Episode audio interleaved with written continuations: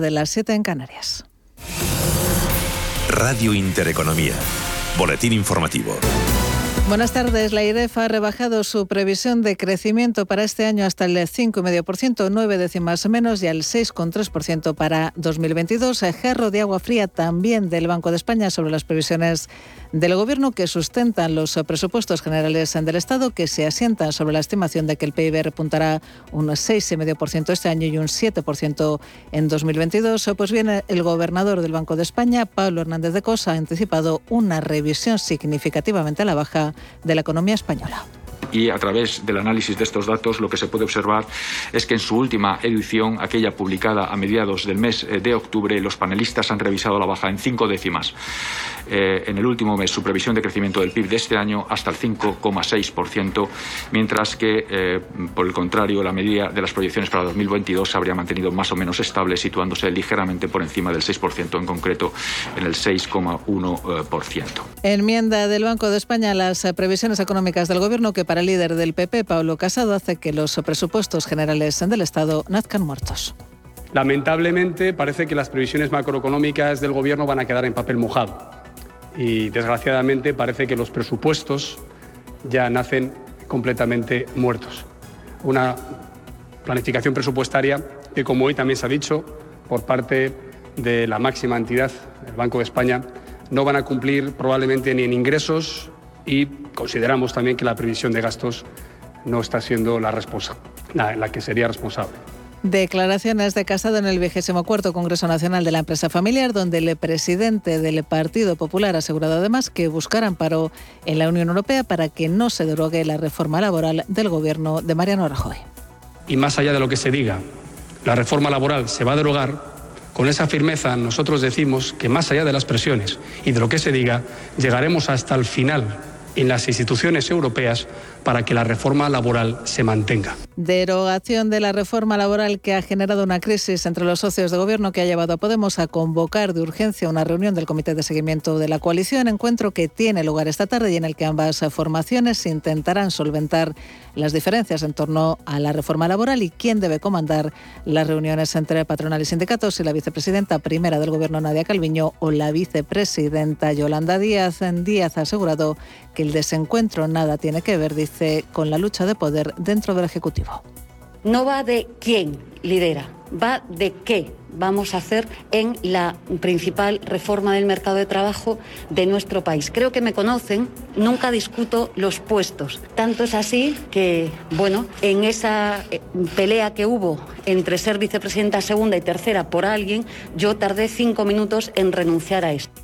Cita esta tarde entre los socios de gobierno que coincide con la visita del comisario europeo de Economía, Paolo Gentiloni, quien está en Madrid para entrevistarse con distintos miembros del Ejecutivo y conocer de primera mano cómo evolucionan las reformas comprometidas con Bruselas, especialmente la laboral y la de pensiones en un país, dice Gentiloni, que jugará un futuro importante en la Unión Europea.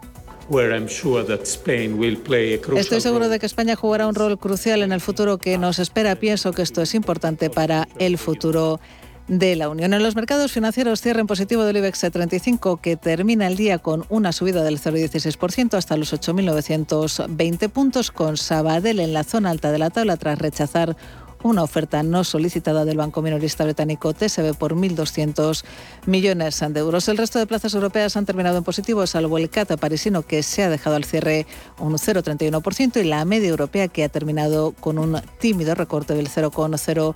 1%. Y avances generalizados los que vemos en Wall Street a la espera de los resultados empresariales de las grandes tecnológicas estadounidenses. Con todo, en estos momentos el Dow Jones de Industriales sube un 0,19%, se colocan los 35.745 puntos. Avances también para el SP500 del 0,47%, mientras que el Nasdaq cotiza en tiempo real con una subida del 0,96% hasta los 15.503 puntos. Otras noticias. Sanidad ha notificado 4.485 nuevos casos de coronavirus y 54 fallecidos. Desde el viernes la incidencia acumulada sube casi dos puntos y se sitúa en los 46,38 casos por cada 100.000 habitantes. En la isla de La Palma, una nueva boca se ha abierto en la base del volcán que emite lava en dirección norte, después de que este fin de semana se abriera un nuevo centro emisor en la parte inferior del cono secundario y se formara una nueva colada en la zona sur del volcán que amenaza el barrio de Las Manchas, un colapso parcial del cono que ha dejado expuesta una gran fuente de lava. María José Blanco, directora en Canarias del Instituto Geográfico Nacional. Dada la elevada tasa de emisión de coladas de lava en las últimas horas, no se descarta la rotura parcial de la parte superior del cono. Continúan escuchando Radio Intereconomía, se quedan ya con Gema González y Visión Global. La información volverá dentro de una hora.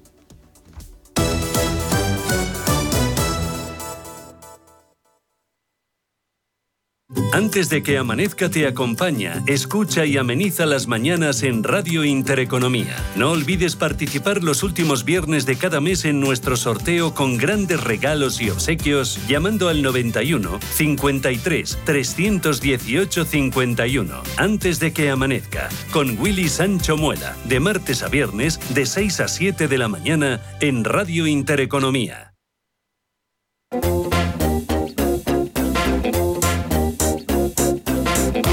Esto es Visión Global con Gema González.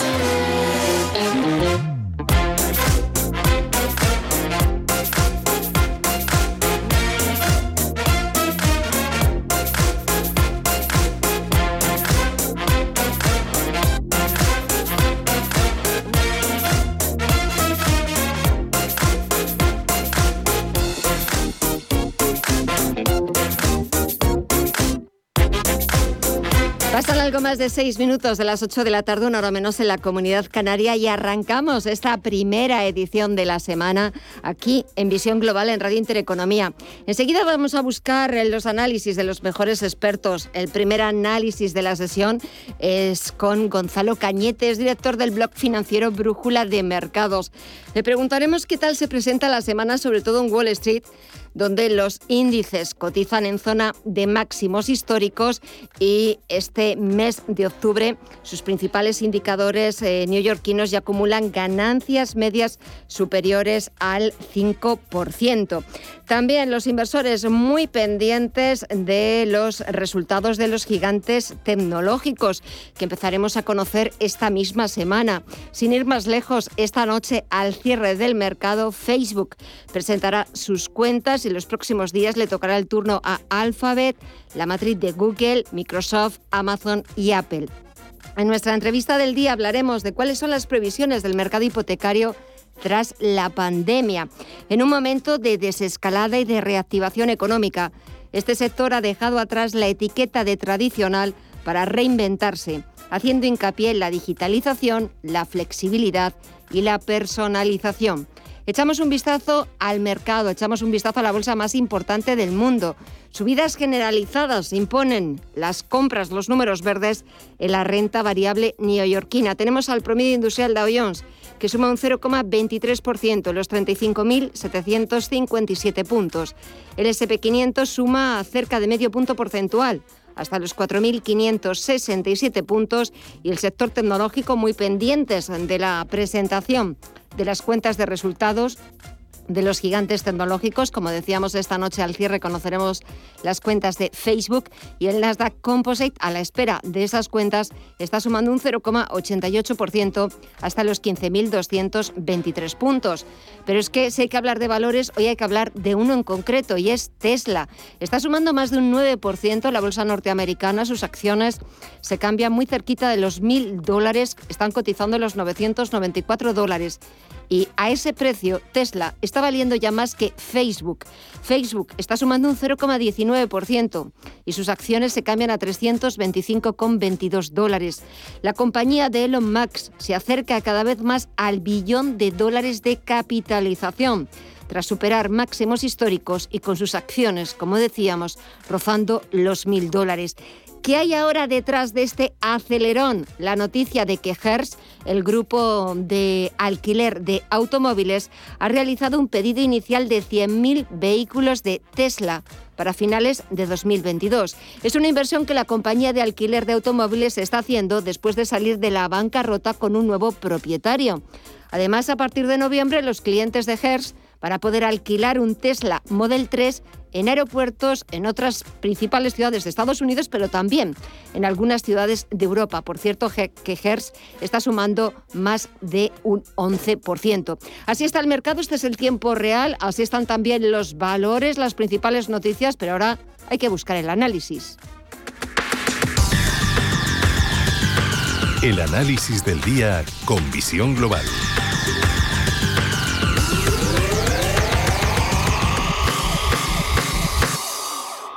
Y saludamos a Gonzalo Cañetes, director del blog financiero Brújula de Mercados. Gonzalo, muy buenas noches.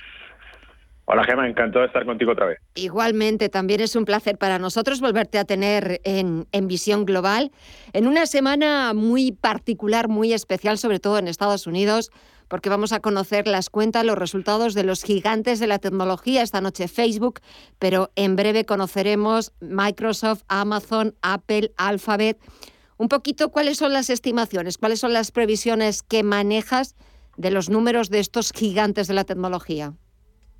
Bueno, a priori todo positivo porque desde luego lo que está descontando ya el mercado es que pese a que macroeconómicamente hablando vemos un panorama cada vez más turbulento y más oscuro, como no habíamos visto en décadas, y me estoy refiriendo a los temores a inflación, las subidas de precio de la energía, estas, estas compañías siguen subiendo contra viento y marea. Y no sorprende porque incluso durante el 2020, cuando vimos aquellas contracciones en la bolsa con el cierre de, las economías y del comercio, eh, la única compañía que seguía fluyendo contra viento y marea, contratando a más empleados, anunciando subidas de salario dentro de la compañía, era Amazon. Por lo tanto, la tecnología está entrando para quedarse. Estamos viendo una nueva era eh, tecnológica, además de, de tecnocracia, casi diría, porque toda la regulación que se ha hecho para salir de este bache que ha supuesto la pandemia está vinculada a la tecnología y estamos digitalizando la economía a marchas, forzadas. Por lo tanto, yo creo que, que es, más que obvio eh, el, digamos, el acaparamiento de mercado que han logrado eh, las compañías tecnológicas en estos, eh, en estos últimos meses. Estamos hablando de que estamos entrando en una era tecnológica, lo que hace nada apenas unos meses o unos años nos parecía casi de ciencia ficción, ahora ya forma parte de nuestra realidad, inteligencia artificial y muchísimas más cosas. Por ejemplo, tienes eh, el coche eléctrico o esos anuncios de Tesla que casi eh, casi no, ya está superando a Facebook como compañía más capitalizada en la bolsa norteamericana, hacia una sociedad más tecnológica, pero también, Gonzalo, que quería yo incidir eh, este lunes en el comentario, una sociedad también más verde, porque lo verde siempre ha vendido, pero ahora más que nunca.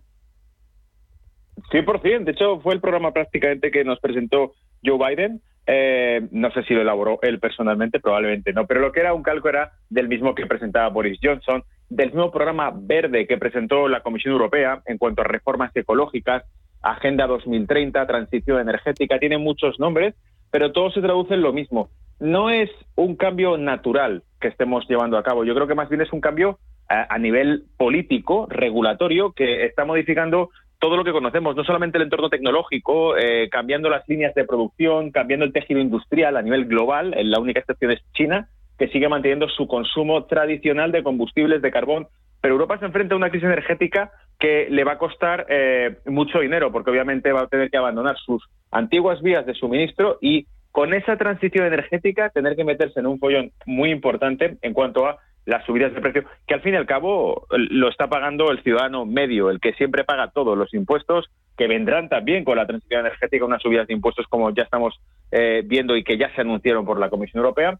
Pero yendo a terrenos más técnicos, que son los que más nos interesan a nosotros, yo alucino, por ejemplo, con las propuestas que se mandaron al Banco Central Europeo y que parece que se están tomando muy en serio, es cambiar los márgenes de garantía exigidos para fondos de inversión o bancos que contengan compañías del sector energético tipo petróleo, gas, eh, vinculadas con la producción de, energía. Eh, o sea, vamos a cambiar incluso las reglas de juego a nivel bancario para que este tipo de activos se, se, suelten. Digamos que los bancos o los fondos se deshagan de este tipo de activos porque se les exige mayores márgenes de, eh, de garantía para mantenerlos en su cartera. Y solamente se utiliza esto técnicamente hablando a, nivel regulatorio cuando el activo en cuestión es muy volátil. Pero eh, seamos francos, en una época hiperinflacionista como la que parece que estamos entrando, al menos por lo tanto inflación confirmada hoy en día, lo que siempre ha funcionado como soporte o como escudo ha sido la materia prima y muy concretamente el petróleo de energía, que eran ese refugio que teníamos en épocas de inflación. Eh, por lo tanto, a mí me parece que estamos tratando de cambiar las reglas del juego del mercado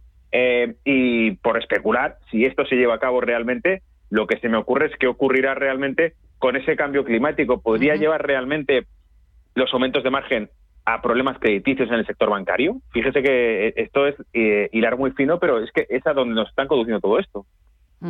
Eh, nos está conduciendo todo esto también y algo mucho más cerca es a un repunte que estamos viendo en los precios de las materias primas, en el precio de la factura energética, en el precio también del gas, con la consiguiente... Eh, eh, escasez de, oferta, va a haber un aumento de la demanda, va a haber también un invierno con unas temperaturas algo más frías de, lo esperado. se nos avecina una crisis energética en toda regla y también eh, una apuesta por las materias primas, pero también quizás una apuesta, eh, Gonzalo, por las compañías ligadas al sector de las energías renovables.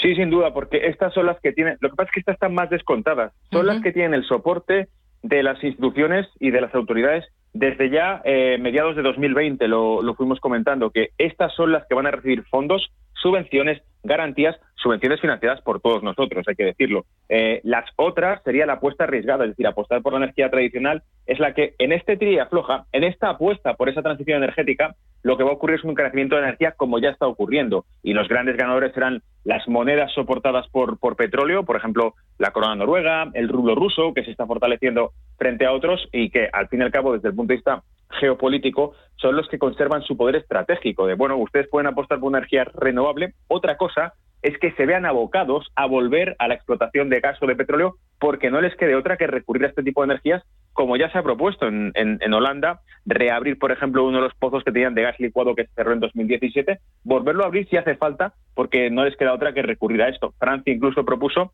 que por qué no esa agenda verde no contempla el empleo de energía nuclear, porque Francia tradicionalmente ha sido uno de los países que más ha utilizado esa energía nuclear. O sea que vamos a ver que esto es, eh, de, cara a la galería, sí, una transición ecológica muy verde. De cara a la práctica, eh, va a ver que va a poner en situación de estrés a muchas economías dentro de Europa.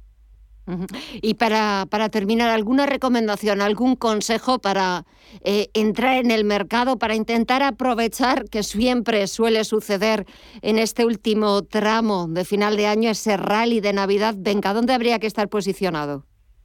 Pues fíjese, lo que dijimos hace dos semanas, por ejemplo, la, materia prima me sigue pareciendo una apuesta que lamentablemente parece segura, es decir, va a subir la energía porque vemos que no está cambiando en absoluto, a 88, 90 dólares el, el barril Brent, Creo que esa trayectoria va a continuar así, visto el, estrés. Y, por otro lado, pues eh, la apuesta contraria, por decirlo así, para cubrirnos las espaldas sería un fortalecimiento del dólar. Porque el dólar sigue teniendo una tasa de inflación cada vez más alta, ha superado la tasa de paro y por lo tanto muy probablemente, eh, de una forma o de otra, se va a restringir la liquidez del dólar, porque es la única manera que tiene de contener la inflación, y cuando eso ocurra, el valor del dólar se va a incrementar. Renta fija, activos cotizados en dólares se revalorizarán, pero mucho cuidado con la renta variable norteamericana, porque, de nuevo, esto ya es de chiste, ¿no? Pero lo que vemos es que, pese a todas las señales rojas que saltan en, a nivel macroeconómico, la bolsa americana vuelve a romper máximos contra viento y marea, contra todo pronóstico y saltándose todas las leyes fundamentales que conocemos. Así que mucho cuidado con la posible corrección que tenga la, renta variable en Estados Unidos y sigo apostando por el activo duro, por el activo tangible, por el activo fuerte, renta variable o directamente, perdón, renta fija o directamente eh, commodity, es decir, eh, refugiarnos en compañías que produzcan energía o refugiarnos incluso en el propio en el propio oro como cobertura a ese dólar. Pues nos quedamos con todas esas recomendaciones, apostando por lo verde y también por la tecnología. Por supuesto, Gonzalo Cañete, director del blog financiero Brújula de Mercados. Que tengas una muy buena semana y hasta pronto. Muchísimas gracias, como siempre. Un fuerte abrazo. A ti, Gemma, un abrazo. Gracias. Y volvemos a tomarle el pulso a los mercados porque nos faltaba por conocer qué es lo que está pasando en el resto de bolsas latinoamericanas. Mireya Calderón, muy buenas noches. Muy buenas noches, Gema. Volvemos números verdes en el Merval de Argentina, que avanza un 3,26% hasta los 89.728 puntos. También arriba el Bovespa en Brasil los 108.188 puntos con un repunte del 1,78%. El IBSA chileno también avanza un 1,9% hasta los 4.163 puntos y el IPC mexicano es el único en rojo, se deja un leve 0,09% hasta los 51.845 puntos. En el mercado de divisas y materias primas, Estefanía Muniz, vemos signo mixto. Eso es, ahora mismo estamos viendo signo dispar en el mercado de, tanto de divisas como de materias primas, pero comenzando por este último, decir que el precio del petróleo ha alcanzado máximos de siete años. El barril de Brent suma hasta un 0,6 eh, hasta los 85 dólares y de hecho Goldman Sachs, el banco de inversión estadounidense, ha afirmado que la demanda de petróleo podría impulsar al crudo de Brent por encima de los 90 dólares. El West Texas, por su parte, de referencia en Estados Unidos, eh, descuenta ahora mismo un ligero 0,1% hasta los 83,66 dólares. El oro, sin embargo, vuelve a traspasar la barrera de los 1.800 dólares la onza. Ahora mismo lo vemos subiendo, cotizando en los 1.809 dólares dólares la onza. Y si miramos a las divisas, el euro ahora mismo está cediendo un 0,2% hasta los 1,16 dólares tras publicarse el dato del IFO alemán. El indicador ha pasado de los 98,8 puntos de septiembre hasta los 97,7 puntos de octubre. Y la libra, por último, cotiza en los 1,37 dólares. Las criptomonedas, ¿cómo se encuentran? Mire ya. Hoy avanza el Bitcoin un 4,4% hasta los 62.900 158 dólares. El Ethereum también repunta un 4,3 hasta los 4.198 dólares y el Ripple también en números verdes en los 1,09 dólares, avanzando un 1,18%.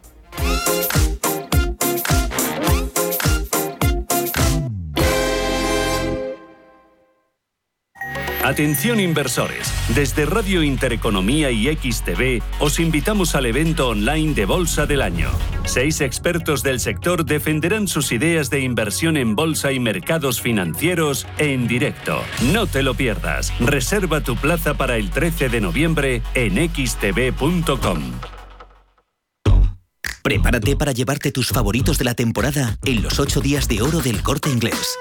Solo hasta el 7 de noviembre tienes más de 600 marcas con descuentos de hasta el 30%. Moda hombre, mujer e infantil, accesorios, deportes, hogar, zapatería, electrodomésticos. Ya están aquí los 8 días de oro del corte inglés. En tienda web y app. En Radio Intereconomía, Visión Global.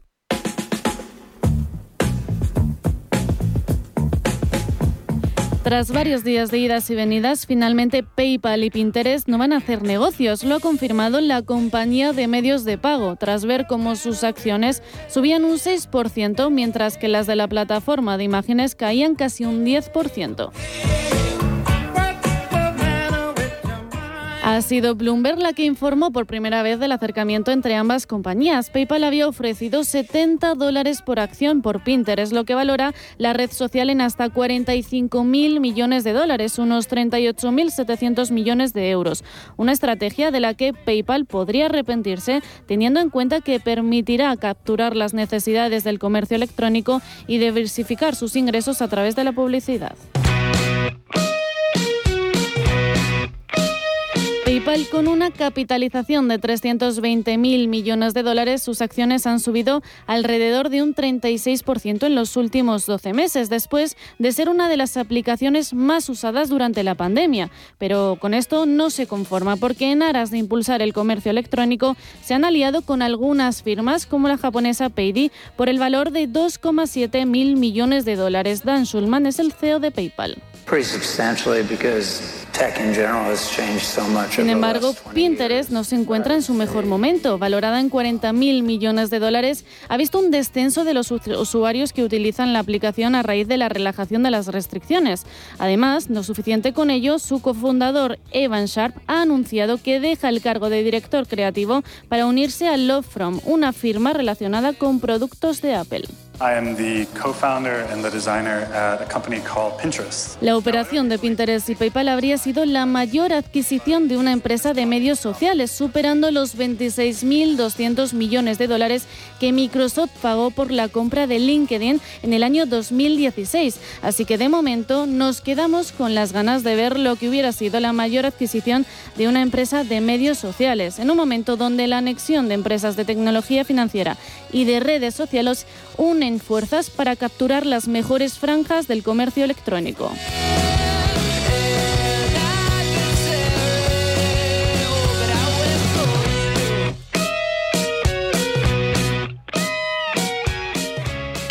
Libertad. 50 millones más de entradas en el mayor buscador de Internet que el mejor futbolista del mundo. Libertad, un anhelo del ser humano. Libertad, libertad. En Fuerteventura, en Bahía Azul. 150 kilómetros de playas son libertad. Deporte al aire libre es libertad. Una temperatura siempre agradable es libertad. Y libertad es la que tienes dentro de cada una de las villas de Bahía Azul. Metros y metros cuadrados de paraíso, de privacidad, de libertad. La que te da la piscina privada, el jacuzzi, la barbacoa y, en definitiva, el lujo al alcance de muchos bolsillos. Bahiazul.com y disfruta de tu libertad. Información internacional. CaixaBank patrocina este espacio.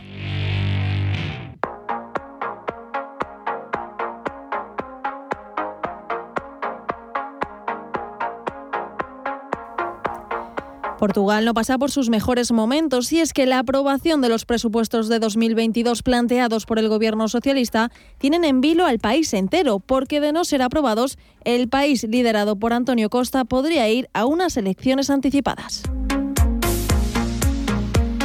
El Partido Socialista gobierna Portugal con 108 diputados del total de 230 que tiene la Cámara, por lo que para sacar adelante los presupuestos necesitan la abstención de los 12 escaños del Partido Comunista o de los 18 del bloque de izquierda, porque está claro que los 79 diputados del PSD de centro derecha votarán en contra. Y ahí viene el problema porque tanto el Partido Comunista como el bloque de izquierda dice que votarán en contra de los presupuestos por no prestar atención a, los salarios bajos y el precio de la luz. De hecho, el líder de los comunistas, Jerónimo Sousa, Ainda no sábado, creo que posso afirmar isto, foram largas horas na procura ha dicho que votará en contra porque el país necesita señales claras para la solución de problemas como los salarios bajos, porque hay pensionistas, dice, que cobran 300 o 400 euros mensuales, algo que considera una emergencia nacional. Por su parte, Catarina Martins, líder del bloque de izquierda, Después estuve en la escuela pública en Tomé. Ha dejado claro en varias intervenciones que su grupo votará también en contra porque los nueve puntos que se plantearon al gobierno han sido rechazados, entre los cuales estaba la lucha contra la pobreza, la subida de las pensiones o la bajada del IVA de la energía, aunque eso sí, ha insistido en que la puerta a un posible acuerdo para que se abstengan o voten en contra seguirá abierta hasta el mismo día de la votación. Y la cuestión es que el tiempo se agota porque este miércoles 27 se volverá a desarrollar el debate parlamentario para proceder a la votación final el 25 de noviembre. Y si no se llega a acuerdo, el presidente de Portugal, Marcelo Rebelo de Sousa, ha advertido que se disolverá la Cámara y se convocarán elecciones legislativas. Es fundamental la nuestra interligación con Marruecos. Unas elecciones que serían en enero y que provocaría un parón de seis meses en el país, lo que se transformaría en un freno en los fondos europeos, algo que nadie quiere. Por todo ello, el gobierno portugués ha redoblado sus esfuerzos para intentar contentar a la izquierda con la aprobación de medidas en sanidad, empleo, pensiones y cultura, con las que no solo no ha conseguido el efecto deseado, sino que además ha irritado a la patronal hasta el punto de que se han dado un portazo a la Comisión Permanente de Concertación Social, donde se sientan el gobierno y los sindicatos. Con todo esto, el primer ministro Antonio Costa ha convocado una reunión de ministros de urgencia para este lunes por la noche con la mira puesta en recobrar el poder y volver a la buena sintonía de la Jeric Consa como se bautizó la alianza entre las tres formaciones que provocó la salida del gobierno de Pasos Coelho en 2015.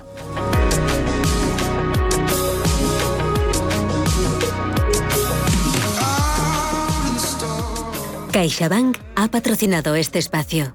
Detrás de ese empresario que piensa en cómo el contexto va a condicionar a su empresa, hay una persona pensando que no puede olvidarse de autorizar las transferencias. En CaixaBank Empresas sabemos lo que estás pensando. Por eso contamos con un equipo de profesionales especializados y una banca digital específica para facilitar el día a día de tu empresa y el tuyo. CaixaBank Empresas. Sabemos de empresas, sabemos de personas.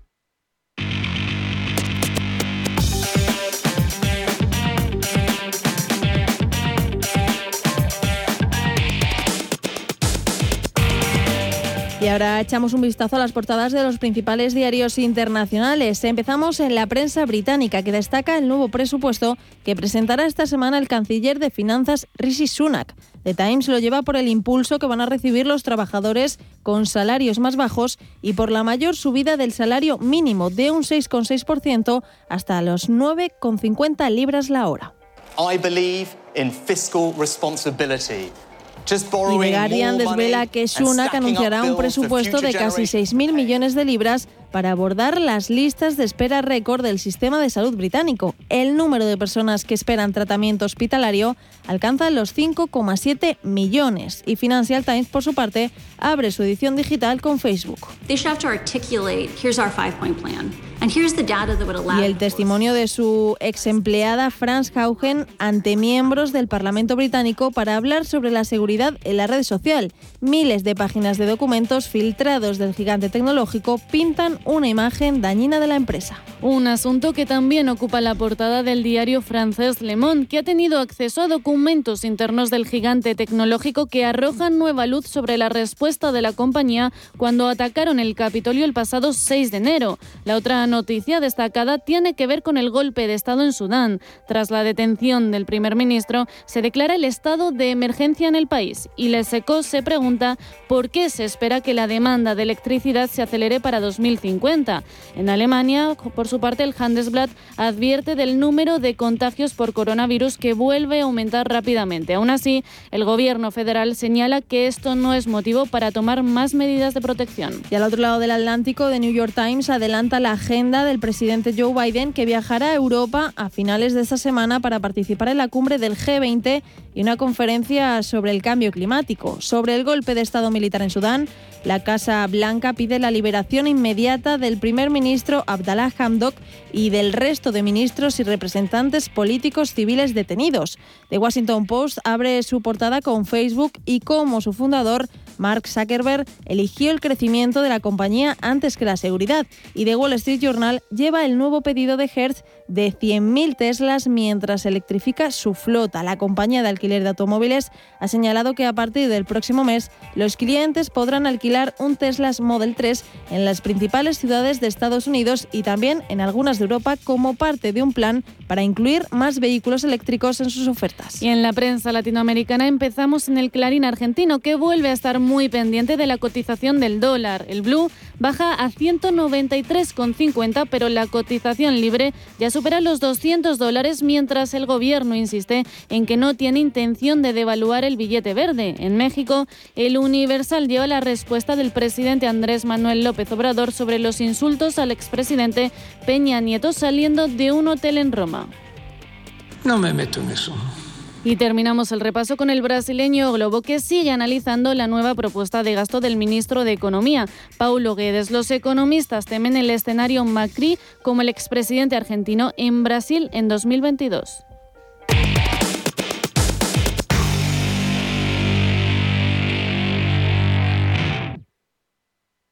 ¿Buscas hipoteca y aún no has dado con la tecla?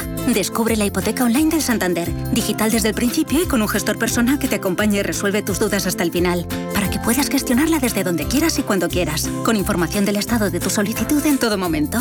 Compara, elige, encuentra, simula tu cuota y compruébalo tú mismo en bancosantander.es. Prepárate para llevarte tus favoritos de la temporada en los 8 días de oro del corte inglés. Solo hasta el 7 de noviembre tienes más de 600 marcas con descuentos de hasta el 30%. Moda hombre, mujer e infantil, accesorios, deportes, hogar, zapatería, electrodomésticos. Ya están aquí los 8 días de oro del corte inglés. En tienda web y app. ¿Te apasionan los mercados financieros internacionales? Aprende sobre opciones y futuros americanos con los vídeos formativos, guías educacionales y webinarios gratuitos que encontrarás en la zona CM Group de eBroker. eBroker.es, tu broker español especialista en derivados. Producto financiero que no es sencillo y puede ser difícil de comprender. ¿Quieres saber más acerca del hidrógeno? H2 Intereconomía te cuenta las últimas novedades, avances tecnológicos y entrevistas de interés sobre este medio energético. Los martes, de 11 y media a 12 de la mañana, H2 Intereconomía, presentado por Rubén Gil, nuestro nuevo espacio semanal sobre hidrógeno.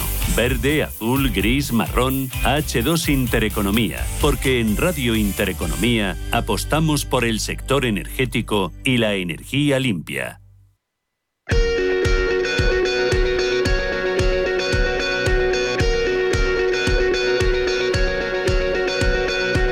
En Visión Global, la entrevista del día.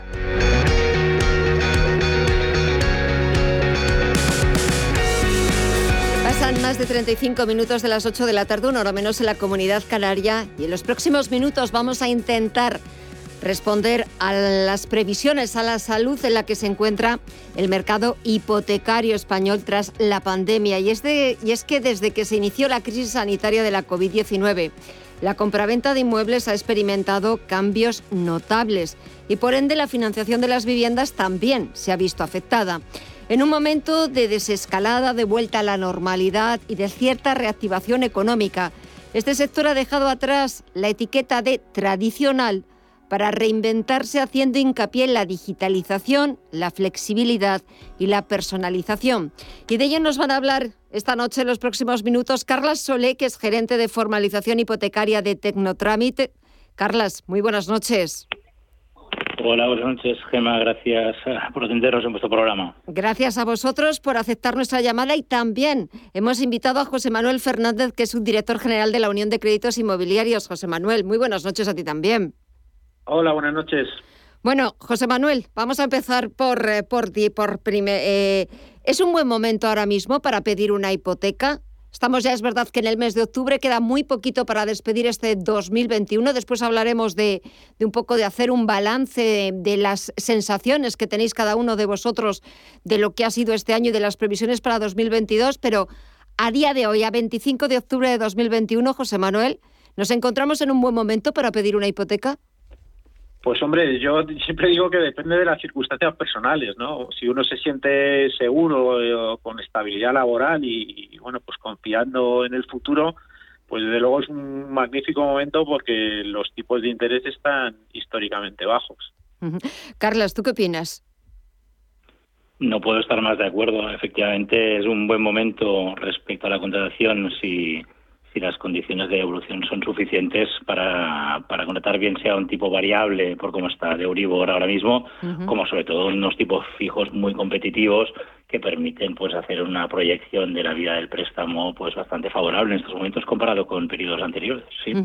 Es cierto que hemos visto también en los últimos días, en las últimas semanas, cómo se ha reavivado de alguna forma esa guerra de las hipotecas que mantienen las entidades financieras, porque también hemos visto una reactivación, sobre todo con esa vuelta a la normalidad, con esa campaña de vacunación, eh, de una reactivación en la compraventa de, de viviendas y teniendo en cuenta, como decíais los dos, el Euribor casi en mínimos históricos, ahora mismo eh, eh, es más recomendable, eh, Carlas, hipoteca interés fijo, variable o mixto. ¿Cuáles son las ventajas de cada una de ellas? Me imagino que depende, por supuesto, de las condiciones financieras de las personas que van a pedir la hipoteca, pero ahora mismo, ¿qué es lo que más se está vendiendo o lo que más se está priorizando?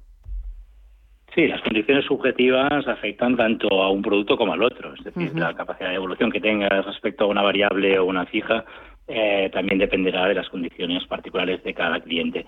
Pero sí que es cierto que confluyen en esta ocasión los intereses tanto de los clientes como de las entidades en que con los tipos de interés tan bajos que están, eh, un tipo fijo mm, rentabiliza algo más el producto financiero, que no deja de ser para las entidades, como asimismo para una devolución a un medio largo plazo para un cliente, estaríamos hablando de 15 o 20 años o más allá, estos horizontes, pues tener una cierta garantía de un tipo fijo muy bajo, realmente actualmente es muy, muy, muy atractivo. Eh, si bien a una hipoteca, devolver un préstamo hipotecario, devolver en un corto plazo de cinco años, quizá aún sería favorable o sería bueno recomendar un tipo variable porque no se prevé, a pesar de estos escenarios inflacionistas que se comentaban incluso, hemos también sonado hace unos minutos, eh, no se prevé que haya un cambio radical de la política monetaria en el Banco Central Europeo, con lo cual, de momento, a, a corto medio plazo tampoco se prevé una escalada de los tipos de interés y una variable en estos horizontes cercanos tampoco es eh, deja de ser atractiva. Eh, José Manuel, eh, con la irrupción de, la pandemia, de la crisis sanitaria, sobre todo con esa reactivación económica, ¿habéis visto o habéis notado algún cambio en el tipo de hipotecas que están pidiendo esos futuros compradores? ¿Qué tipo de hipotecas se contratan más después de la irrupción de la COVID-19 en España? Bueno, es un tema que es un camino que se inició antes de la COVID, eh, el, empezar a contratar en nuestro país eh, hipotecas a tipo fijo o mixto a largo plazo, ¿no? Eh, llamamos fijas, digamos que serían a partir de 10 años con tipo de interés inicial fijo, ¿no? Entonces, esta tendencia se inició pues hace cuatro años. España tradicionalmente ha sido un mercado de variable y bueno, pues se ha ido reconduciendo la situación y en estos momentos pues son eh, estos productos mixtos a largo plazo fijos durante toda la vida del préstamo son mayoritarios, ¿no? Se acaba de publicar los datos de la Asociación Hipotecaria del, segundo trimestre y simplemente como dato, pues el, el 54% de las hipotecas que se han constituido en el segundo trimestre de este año eh, tienen tipo de interés fijo a más de 10 años. O sea, ya es más de la mitad de esas hipotecas que se constituyen pues son, son a tipo fijo o, mixtas a largo plazo. Entonces, esto es una tendencia que yo creo que es buena para el mercado, eh, especialmente por dos razones. Una, porque los clientes eh, van a tener una visibilidad muy clara a largo plazo de lo que van a pagar y no van a tener variaciones en, en toda, la, en toda esa vida de la hipoteca. Y, segundo, porque, eh, hombre, en estos momentos eh, hipotecarte a 25, a 30 años con los tipos que tenemos en torno al 2, 2,5%, pues lo que te lo que te da es, eh, es una garantía de que has acertado, ¿no? Para empezar, si fijaros que, que la inflación este año, si, si finalmente acaba en los niveles en el que se ha movido en este último trimestre, encima por encima del 3%, estaríamos hablando de que el tipo de interés para un cliente sería negativo, porque si el tipo de interés real sería el tipo de interés que pagas menos la inflación. Estamos hablando de un dos y medio con una inflación del 3, en teoría estás pagando tipos de interés negativos. y eh, esto históricamente nunca lo hemos visto. Sí, ¿eh? es verdad. Es, es, una situación totalmente, totalmente diferente a lo que hemos vivido y a la que estamos acostumbrados desde, desde hace años. Carlos, mañana el Gobierno va a llevar al Consejo de Ministros esa futura ley de la vivienda. No sé cómo va a afectar al mercado hipotecario, un poco como, como vosotros desde el sector eh, teméis que pueda repercutir en, en el mercado, en un, en un sector al que, bueno, pues eh, de alguna forma o algún o el socio del gobierno Unidas Podemos quiere, quiere de alguna forma regular o meter mano. No sé vosotros qué, qué opináis. A ver, Carles. Sí, a ver, de hecho el, el sector es un sector conservador. Eh, de cuesta que le influyan este tipo de, de, decisiones políticas y además dependen mucho de los organismos reguladores europeos. Sí que es cierto que pueden tener cierta trascendencia a nivel subjetivo en algunos de los, eh, de los clientes, pero la tendencia del mercado no va a cambiar. El saldo vivo hipotecario de los últimos eh, años siempre había sido negativo, con mayores amortizaciones que, las contrataciones nuevas. Esto ha tenido un pequeño punto de inflexión, que ha sido un primer dato eh, que hemos conocido recientemente y no ha creado todavía tendencia, pero es, mm, marca un poco la línea tras un efecto rebote tras pandemia y unas nuevas necesidades que no se prevé que el hecho de pequeñas intervenciones que no dejan de serlo por, por, ah, su dimensión en, un mercado globalizado y de intereses que no son manipulables como lo hubieran sido antaño, eh, no, tendrá un efecto tan destacado en la desincentivación de, de, las ventas y, como bien decías tú antes, en la contratación de préstamos hipotecarios por ese motivo. Con lo cual no se prevé que haya una desaceleración em, pues marcada por este motivo. Y sí en cambio que se continúe los próximos años teniendo al menos hasta el 2023 2024 eh, se sigue incentivando eh, la, transmisión de, inmuebles y además teniendo en cuenta que está mucho más regulado, mucho más controlado, no hay síntomas de burbuja como las que había habido eh, en, los años 2000 eh, ahora mismo es un, efecto que está mucho más, eh, como decía, regulado, ¿no? tanto normativamente como incluso por los organismos de control europeos y hace que, haya confianza y haya una mayor rentabilidad incluso que en otros eh, productos que también no son financieros y, por ese motivo se entiende que no va a haber una desaceleración, al menos inmediata. José Manuel, ¿cuál es tu opinión sobre esa futura ley de la vivienda que mañana va a llevar el Gobierno al Consejo de Ministros? Vamos a ver, yo creo que de lo que se sabe eh, en estos momentos de esta ley, mm, yo creo que en el mercado de compraventa no va a tener grandes impactos, sinceramente. Yo, creo que está más eh, eh, movida hacia el control de los alquileres y, controlar los incrementos de precio en los alquileres, por lo, por lo que se ha oído, que no tanto sobre el mercado de la compraventa. Entonces, al respecto, yo, yo diría que, bueno, pues que el mercado de la compraventa y el mercado de la financiación hipotecaria pues van de la mano. No se sabe si uno empuja a uno o el otro al otro, pero lo que sí que estamos viendo es que en estos momentos la, inversión en vivienda pues se, ha manifestado como una de las inversiones más claras pues para tanto inversores institucionales como para eh, inversores particulares, eh, pequeño ahorrador que, bueno tiene un poco de dinero y como no hay alternativas de inversión ahora eh, muy claras, eh, pues decide ir a un, a un valor seguro, ¿no? Que es la vivienda y bueno pues que es un mercado que se está moviendo y curiosamente pues tampoco parece que esté en una situación especulativa de grandes incrementos de precio que tampoco está ocurriendo entonces el, el inversor eh, y los particulares pues eh, pues están reactivando este mercado y el, número de operaciones como como ya se sabe pues está creciendo de forma importante en estos últimos trimestres. Eh, Carlas, para 2022, ¿cuáles son las previsiones? ¿Cómo se va a comportar el mercado hipotecario? Bien, como decía Manuel, la verdad es que van de la mano el hipotecario junto con, la, con la actividad y la dinámica y el dinamismo que está presentando todo el sector.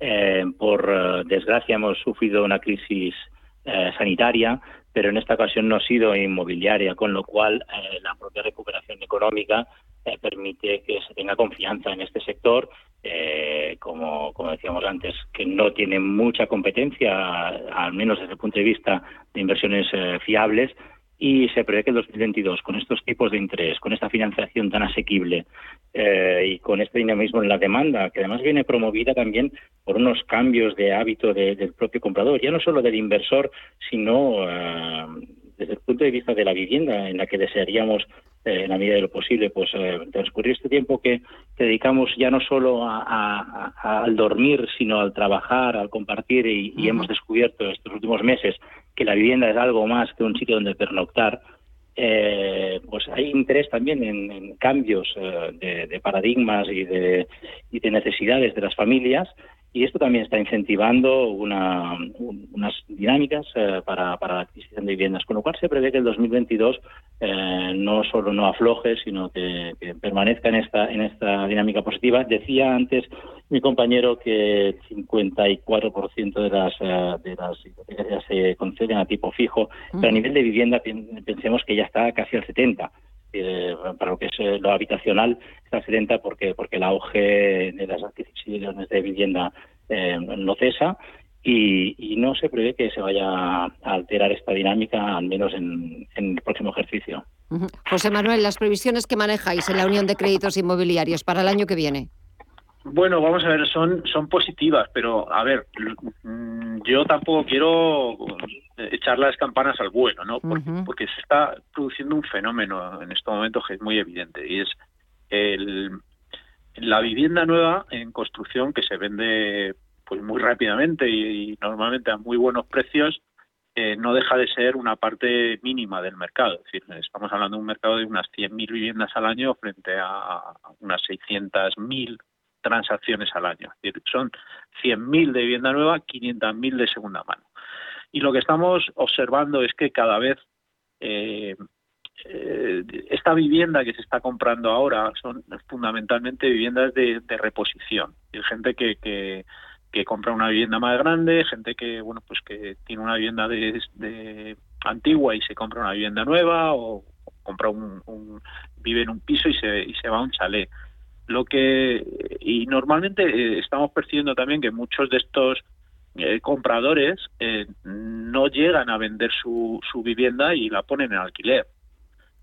porque entre otras cosas las, las rentas de alquiler pues equivalen al, al o sea equivalen a, a, las cuotas hipotecarias con lo cual lo que recibes de alquiler te permite pagar buena parte de la cuota hipotecaria de la vivienda que estás comprando, ¿no? Entonces, eh, lo que sí que vemos es que mm, el, la, eh, las generaciones más jóvenes, pues les está costando entrar en, la adquisición y la, la, edad media del comprador de vivienda, pues se está acercando peligrosamente a los 30 y muchos, ¿vale? Casi casi 40 años. Entonces, bueno, pues esto mm, pone en peligro pues ese, esa rotación que siempre es saludable en el, mercado de la vivienda, de que entran nuevas generaciones que compran viviendas más pequeñas o más baratas y hacen empujar hacia adelante a, pues a esos colectivos que dan un bueno pues que acceden a una vivienda pues de más tamaño o más costosa. Entonces, si, si se si se para el, flujo, este flujo, pues eh, eh, digamos, este, este mercado pues no, no crecería a un ritmo como todos deseamos. ¿no? Tenemos es que, decir, tenemos que hacer un esfuerzo por incorporar al mercado de la vivienda y de la compraventa a las, a las a los jóvenes. Mira, de, eso eh, me quedo ya sin tiempo, pero eh, se me estaba ocurriendo que tenemos que dejarlo para una próxima ocasión, eh, hablar sobre la problemática de la emancipación de los jóvenes, de los menores de 35 años, de cómo el mercado hipotecario puede hacerles entrar, de qué manera, no sé si a través de ayudas, subvenciones. Me gustaría que lo planteáramos próximamente. Carles Solé, gerente de formalización hipotecaria de Tecnotramit, y José Manuel Fernández, su director general de la Unión de Créditos Inmobiliarios. Ha sido un verdadero placer. Gracias de verdad a los dos por estos minutos. Que paséis una muy buena semana y hasta pronto. Un abrazo. Eh, muchas gracias, muchas gracias, Gemma.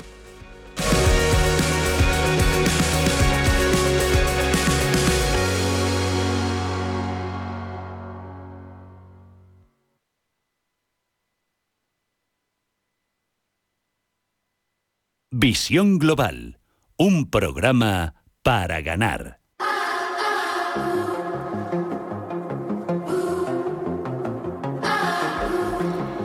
La reapertura de la economía mundial tras los confinamientos ha provocado que se hayan registrado fuertes subidas en algunos sectores, como por ejemplo en el gas. El precio del gas ha vivido una explosión en los últimos meses. En Europa se ha disparado hasta un 200% en Asia un 150% y en Estados Unidos un 100%, algo que amenaza con tener consecuencias muy graves para los mercados y economías. Santiago Carpo, Carbo, catedrático de Economía de la Universidad de Granada y director de Estudios Financieros de Funcas. La crisis del gas ha sido un contratiempo en el proceso de recuperación de la economía española, europea y mundial tras la pandemia. En primer lugar, el encarecimiento, pues lógicamente, ha supuesto un proceso que ha alimentado la inflación en el, en el conjunto eh, no solamente de, Europa, sino, en todo el mundo, pero además se encarece pues, un elemento fundamental en el pool, en el, mix eh, energético que tienen buena parte de, de, los países. Además genera muchísima incertidumbre sobre el futuro, porque eh, se encarece un factor que es vital, como el, el, componente de la energía, y eso hace pues, que sea muy complicado predecir cómo va a ser el invierno, cómo va a ser el crecimiento económico, cómo se va a comportar la economía en los próximos meses. El principal impulsor de esta crisis es la desaceleración en la producción de gas natural en Estados Unidos, el motor de crecimiento global de dichos suministros durante la última década a través de la revolución del fracking, que se suma al aumento constante de la demanda mundial debido al intento de cambio hacia un futuro sin emisiones de carbono para lo que es esencial el uso del gas natural. Y en Europa, ¿qué ha pasado para que se dé esta situación? Nos lo cuenta Ricardo Comín de Voltobel. En Europa los inventarios de gas han tenido dificultades para despegar. En marzo de este año la situación se agravó del año 2021 por una ola de frío eh, tardía que obligó a construir los inventarios europeos desde una base muy baja para el verano. Además, en verano también ha habido de calor, con lo cual se ha tirado de gas para lo que es la producción de refrigeración. Por otro lado, desde el año 2017, en Europa eh, ha habido una, reducción de la producción de gas en torno al 20%, lo que ha llevado a que haya un, un almacenamiento de gas europeo inferior al 20% de lo normal. De ahí vienen todos los problemas que hay ahora mismo en cuanto a precio. Además, los suministros desde Rusia se han reducido por las tensiones geopolíticas con Alemania por el gasoducto Nord Stream 2. Y en Reino Unido, España, Francia o Italia, esta crisis ha provocado una enorme subida en los precios de la electricidad. Sergio Ávila, analista de IG. Todo está, está conllevando a que el petróleo pues, también aumente con fuerza de valor, ya que es un sustitutivo de energías, eh, también sustitutivo del gas eh, natural y también las gasolinas están aumentando con claridad, porque la demanda sigue estando en auge de todas las energías. En Europa tenemos también déficit ¿no? de suministro de gas natural y esto pues, lo que hace al fin y al cabo es aumentar la presión inflacionista en todo el mundo. El medio y largo plazo, evidentemente, son factores que hay que tener muy en cuenta porque pueden causar un aumento de costes importantes, sobre todo una vez que entre el invierno. En los últimos meses se ha observado una gran volatilidad en muchas materias primas, mientras que en algunas regiones los precios del carbón, el carbono y el gas han alcanzado máximos históricos. En Europa, los precios del gas se acercan a los máximos históricos y en Estados Unidos se encuentran en máximos de siete años. Mientras tanto, los aumentos de precios en el petróleo Brent en lo que va de año son los mayores de los últimos 12. Incertidumbre y volatilidad que no son nada amigas de los mercados financieros. Y como dice Javier García, director de Velaria Inversores, estos altos precios han provocado que los fabricantes de fertilizantes y otras instalaciones industriales se hayan visto obligados a cerrar en Europa por los altos precios, lo que podría traer consecuencias secundarias como la amenaza de escasez de alimentos en Reino Unido.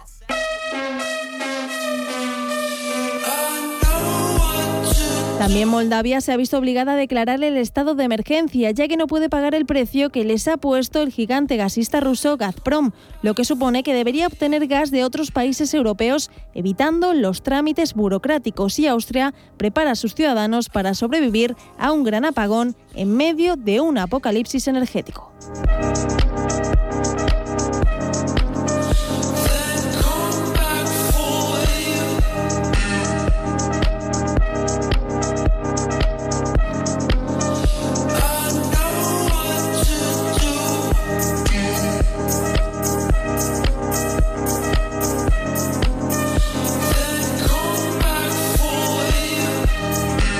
Global, un programa para ganar.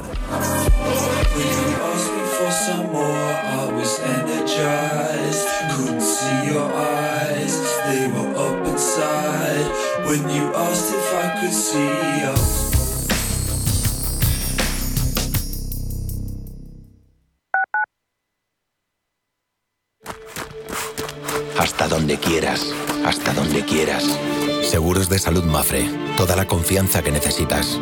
Los mejores médicos y la medicina digital más avanzada. Estés donde estés. Ahora, hasta con seis meses gratis. Consulta condiciones en mafre.es. Mafre Salud. Hasta donde quieras. Si estás pensando en organizar un evento, en Restaurante El Torreón te lo ponen muy fácil. Con un paraje único y a 10 minutos de Madrid podrás disfrutar de las mejores carnes y pescados en sus salones y jardines. Comidas de empresa, congresos, bodas, comuniones, reuniones y comidas a la carta rodeados de bosques de encinas y la mejor gastronomía. Calidad y confianza se unen para ofrecer una experiencia única. Visítanos en restauranteeltorreón.com y déjate sorprender. ¿Pensando en comprar una casa?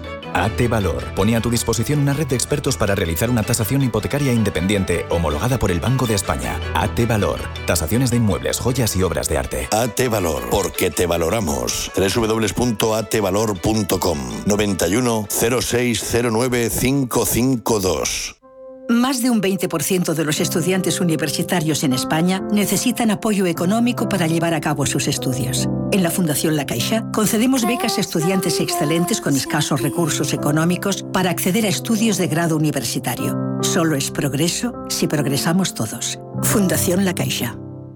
Porque el futuro ya está aquí. Porque la inversión necesita transparencia. Porque existe un ecosistema digital. Porque las criptomonedas ya conviven con el dinero tradicional. Por esto y por mucho más, Radio Intereconomía ha creado la serie de programas My Economy. De lunes a viernes a las 3 de la tarde. Damos voz a los nuevos mercados y tendencias de la era digital. Sintonizan Radio Intereconomía.